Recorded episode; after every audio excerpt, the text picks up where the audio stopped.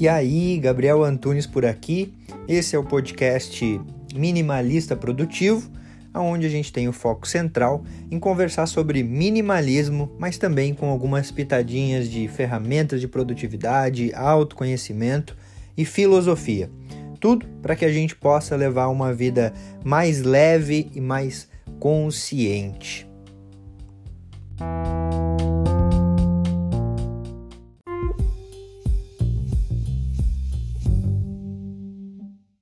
Hoje eu vou falar sobre um erro muito comum que eu vejo que as pessoas cometem ao organizar a sua semana.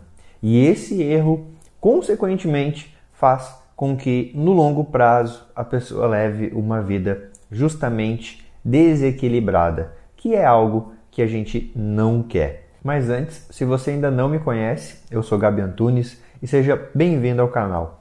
Aqui a gente troca uma ideia sobre um estilo de vida leve, sobre minimalismo, produtividade, autoconhecimento e alguns assuntos relevantes para levar uma vida cada vez mais consciente, presente e produtiva. E sem enrolação, vamos direto ao ponto.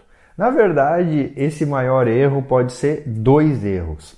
Mas o primeiro, aquele que de fato eu percebo ser mais frequente na vida das pessoas, principalmente no pessoal que entra na jornada produtiva, é a pessoa ter uma organização semanal, ter uma agenda só em relação à sua profissão. E isso faz com que ela desequilibre.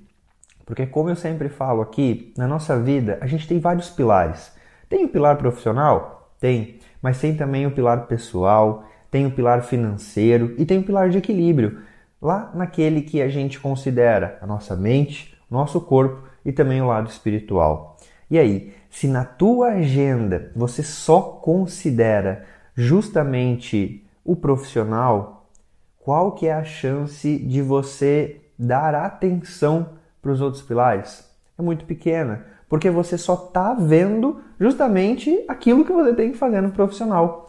E as pessoas esquecem Esquecem também de colocar na sua agenda aquele momento que ela tem que ter com ela na semana, aquele momento que ela tem que ter com as pessoas especiais, exclusivos ali, com teu marido, com a tua esposa, enfim, com o teu companheiro, com a tua companheira.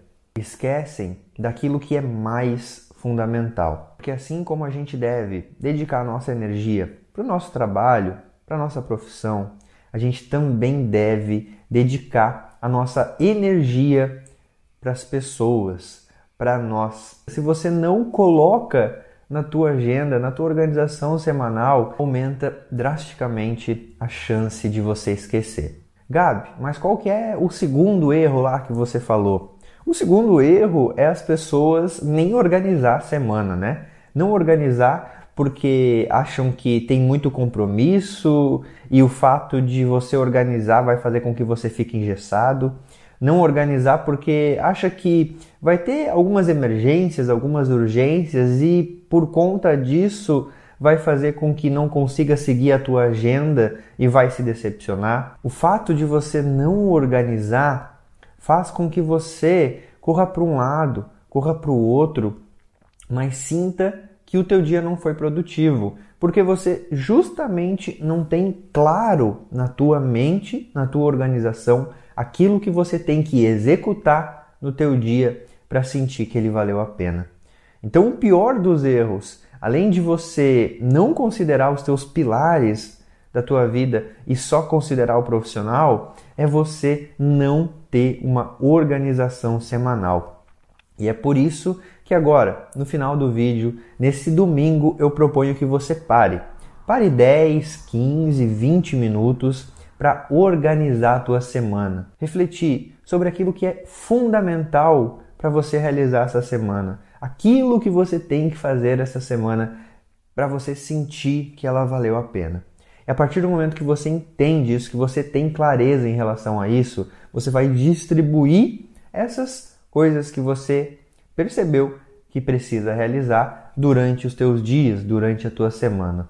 E, principalmente, colocar também na tua agenda aqueles momentos. Aqueles momentos para você organizar as tuas finanças, momento para você ficar com quem importa, momento para você ficar com você e um momento para você se exercitar, por exemplo, diariamente. E quando você colocar lá diariamente o horário que você vai se exercitar, é importante também que você coloque o que você vai fazer de exercício, porque quanto mais específico você for, mais chance você tem de não procrastinar. Se você começa segunda-feira já sabendo o que fazer e sabendo que você vai treinar às 11 horas, um treino de bike, você já sai organizado para isso.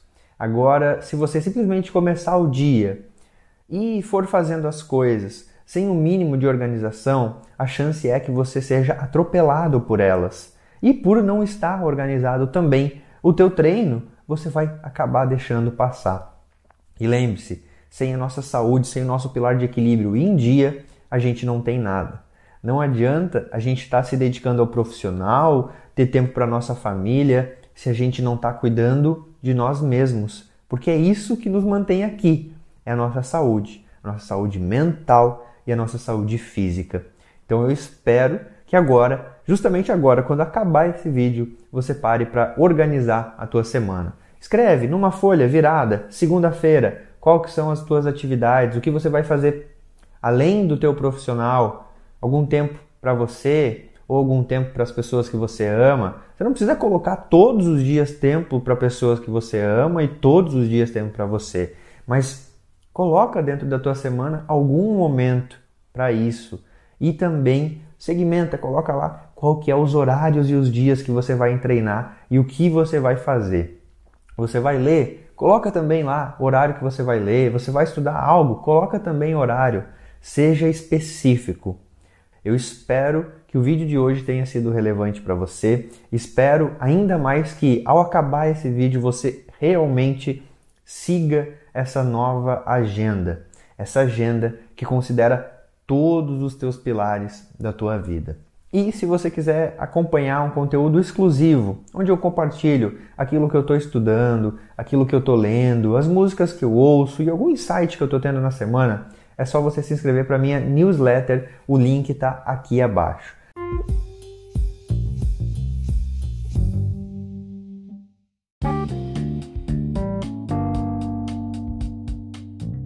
Fez sentido para você esse episódio? Eu espero de verdade que tenha contribuído para a tua jornada.